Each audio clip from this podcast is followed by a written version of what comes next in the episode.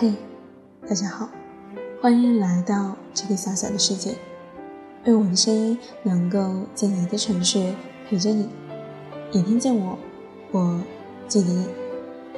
今天要给大家分享的文章来自苏善安，名字叫做《姑娘长得不漂亮，但可以活得漂亮》。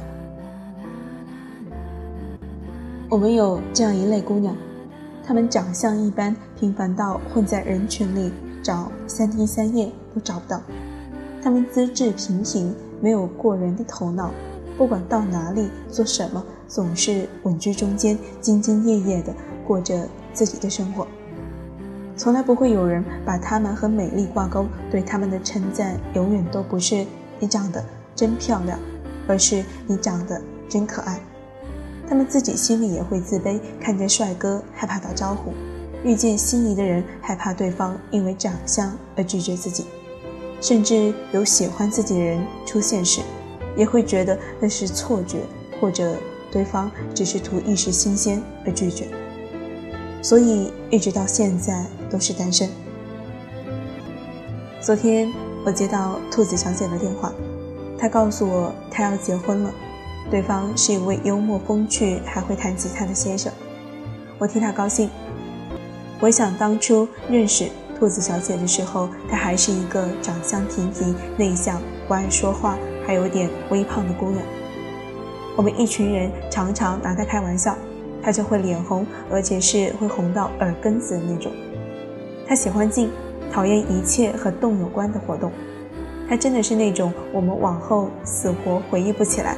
躺在青春角落里的那种人，但是我特别喜欢她，因为她是个让我感觉很踏实的女孩。和她做朋友的这些年，她的朋友圈和空间里从来没有晒过自己的照片，尽管这是个美图秀秀主宰的时代，她发的说说也永远只和书、天气有关。曾经有个男孩子写了封很长的情书，托我交给他，我以为兔子小姐会开心。可是我错了，那天兔子小姐反而哭了好久。她说：“这么多年从来没有想过会有人喜欢这样的自己，不漂亮，不出众，没有兴趣爱好，平凡的不能再平凡的姑娘。可正因为这样，自己才不能接受她。她这样的条件应该找到更好的女孩，不应该把时间浪费在自己身上。而且现在的自己也不是最好的自己。”我从来没有想过兔子小姐会说出这样一番话。我以为每个人都能接纳自己的不足之处，就像我妈常常说我皮肤黑的一点都不像话，浑身上下没有一点像她，净长些她的缺点。她白我就黑，她眼睛大我就眼睛小，似乎从长相开始我就注定这辈子要跟她对着干。因为不漂亮，我也曾经很羡慕那些天生长得好看的女孩。可是这么多年，我也学会接纳自己。再后来，兔子小姐像是变了一个人一样，她开始健身、学吉他，做一切她曾经很讨厌的事。到现在为止，我跟她分别四年有余了。我常常看她动态的时候，有一种错觉，我恍惚觉得那是又不是我所认识的兔子小姐。她的眉眼依旧是当年的模样，但却多了一份自信，少了一些自卑。我不知道这四年他经历了一些什么，但是我知道他开始慢慢明白自己要的是什么。我们一直将美丽的定义锁在外表上，而忽略了一个人的内心。这个世界上拥有天使面孔、魔鬼身材的人不少，可是真正心里住着天使的人又有几个呢？不漂亮不一定是件坏事，因为容颜总是会有一定年限，就像保质期一样。而内在却只会越来越丰满。我相信，在生活中，像兔子小姐这样的姑娘很多，她们平凡不漂亮，可她们很努力的在生活，很漂亮的在前行。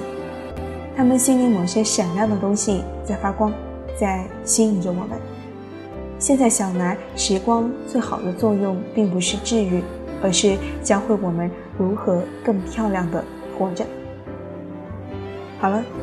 今天的文章呢，就给大家分享到这里。接下来呢，给大家分享几条读者的留言。第一条留言来自潇潇，他说：“我也是长得不算漂亮的女生，但我知道我想要的是什么，正朝着自己想要的生活努力着。”第二条评论来自乙哥，他说：“我像极了故事开头的兔子小姐，从她我看到了我自己。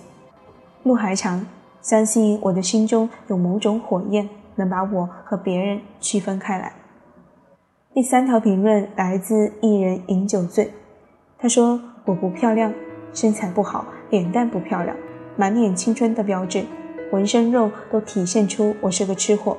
我性格男人，简称女汉子。我不够优秀，可一直在让自己变得更好。我不想为谁改变自己，我就是这样的我，颜色不一样的烟火。”好了，今天的评论呢，也给大家分享到这里。接下来给大家分享这首好听的歌《Letting Go》，希望大家能够喜欢。最后感谢大家的收听，晚安。